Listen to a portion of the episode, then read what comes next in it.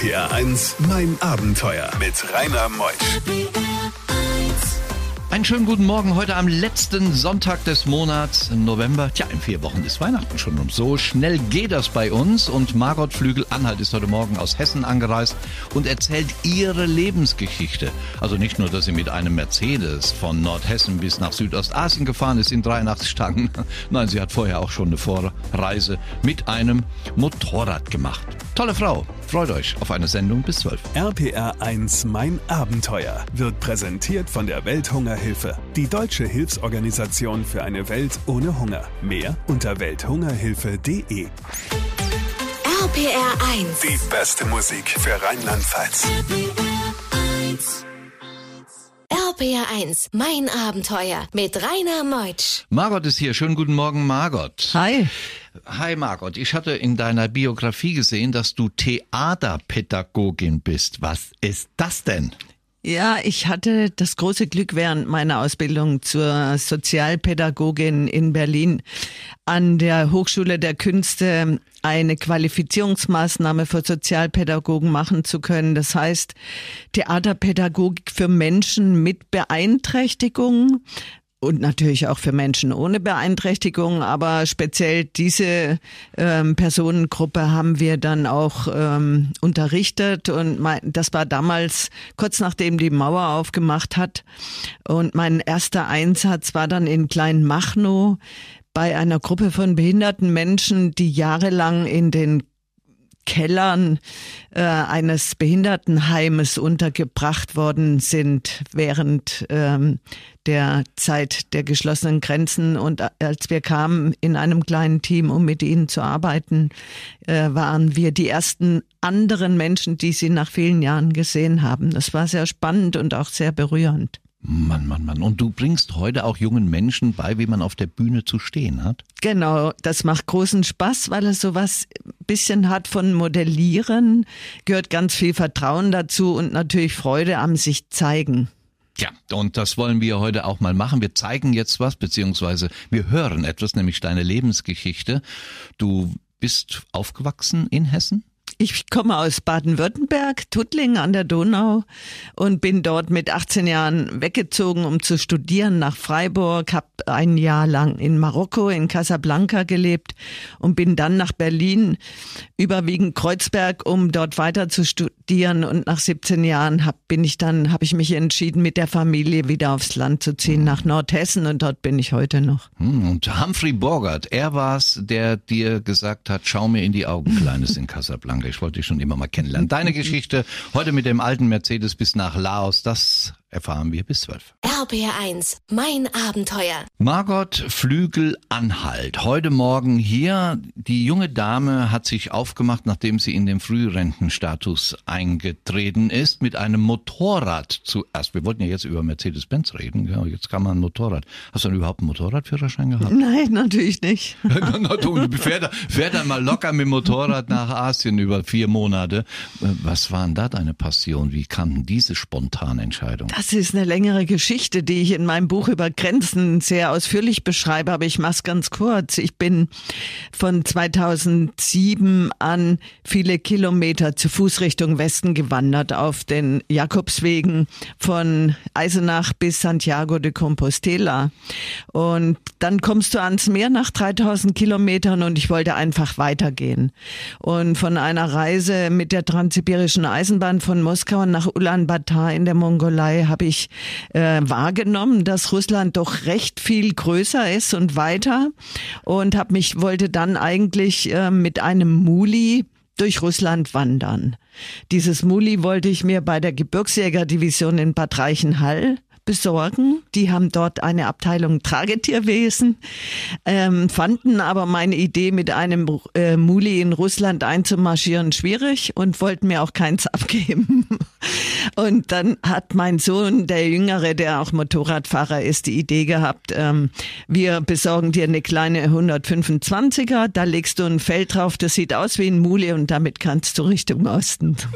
Dann hast du das gemacht. Eine unglaubliche Geschichte. Oma ist sie auch noch obendrein und dann mit dem Motorrad ohne Schein darüber. Aber ich glaube, mit so einem alten Lappen kann man dann noch mitfahren. Gell? Ja, ähm, mir erlaubt der alte graue Lappen, die 125er zu fahren, was nicht heißt, dass ich fahren konnte.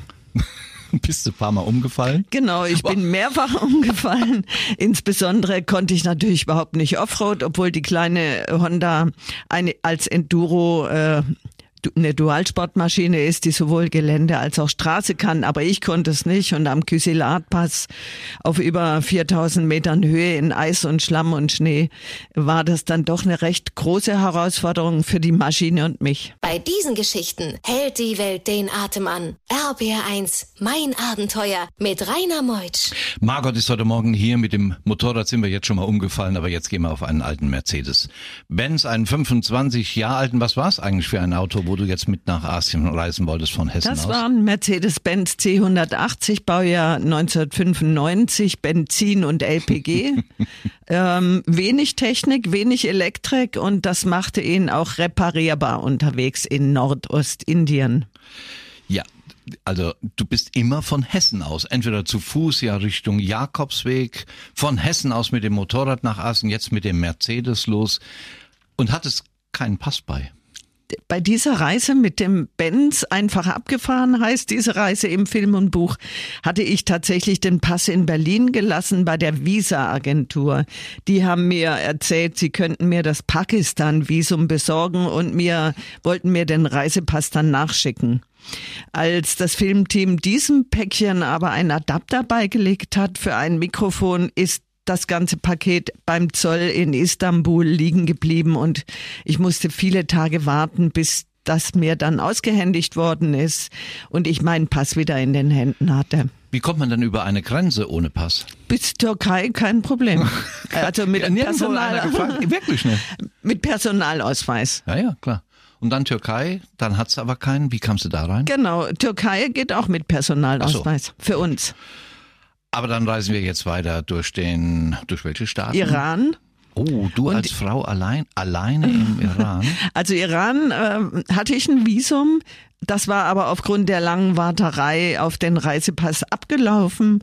Äh, und mein erster Versuch im Iran einzureisen äh, ist dann gescheitert, weil der Kerl kein äh, Schmiergeld annehmen wollte und ich musste zurück nach Erzurum und mir beim äh, iranischen Konsulat ein neues Visum beantragen und konnte dann endgültig einreisen.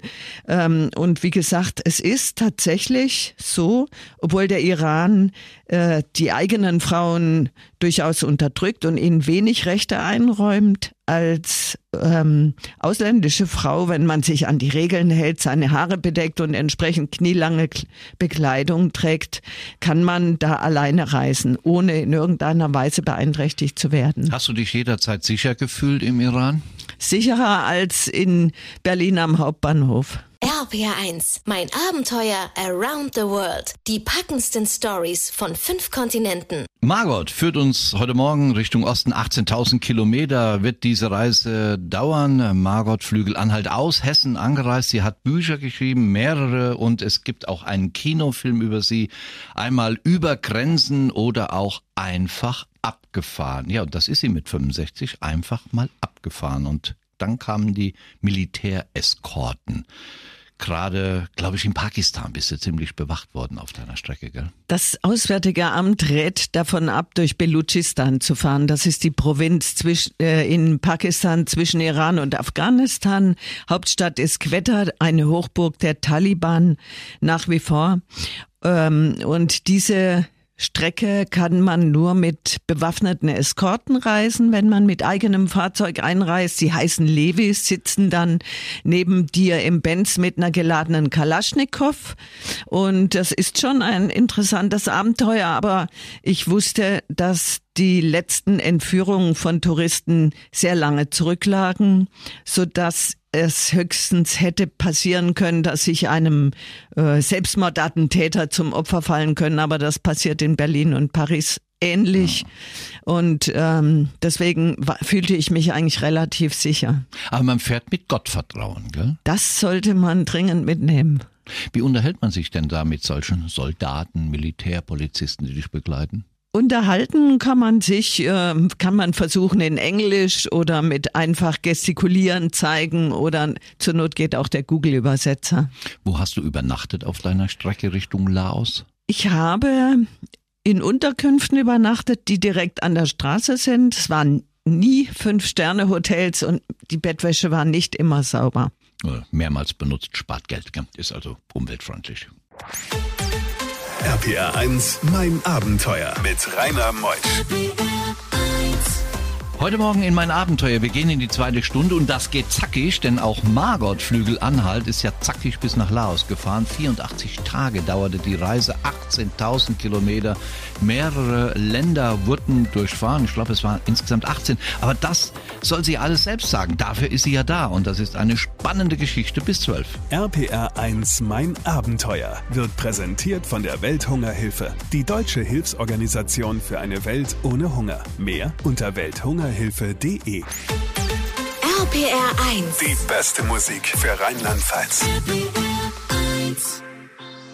RPR 1. Mein Abenteuer. Margot Flügelanhalt aus Sontra, äh, Turm Hosbach. Das kennt man. In Nordhessen liegt's, gell? Ist unterwegs mit einem 25 Jahre alten Mercedes auf dem Weg nach Laos.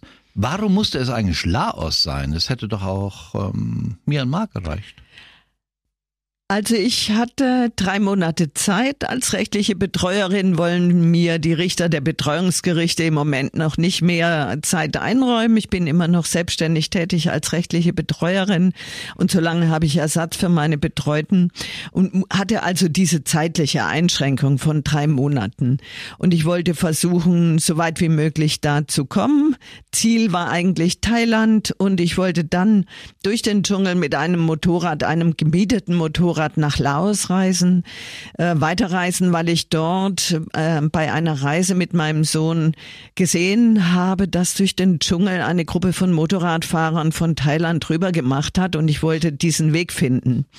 Das hat äh, ist alles ein bisschen anders gekommen wegen verschiedener Grenzprobleme und Visaprobleme bin ich äh, später in Laos angekommen oder in Thailand angekommen als geplant.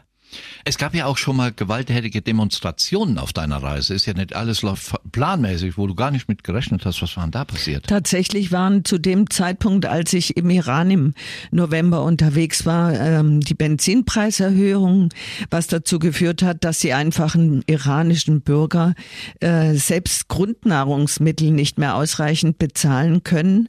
Und die Menschen gingen dann ähm, auf die Straße. Diese Proteste wurden gewalttätig von beiden beiden Seiten und es gab viele Tote auf beiden Seiten. Und ich sollte da zu diesem Zeitpunkt das Hotel eigentlich nicht mehr verlassen und vor allem die Innenstädte meiden. Bei diesen Geschichten hält die Welt den Atem an. RBR1, mein Abenteuer mit Rainer Meutsch. In Myanmar konntest du eigentlich da bedenkenlos einreisen. Mittlerweile äh, ist das ja eine Katastrophe dort. Also Myanmar war zu diesem Zeitpunkt noch ähm, kein Militärputsch.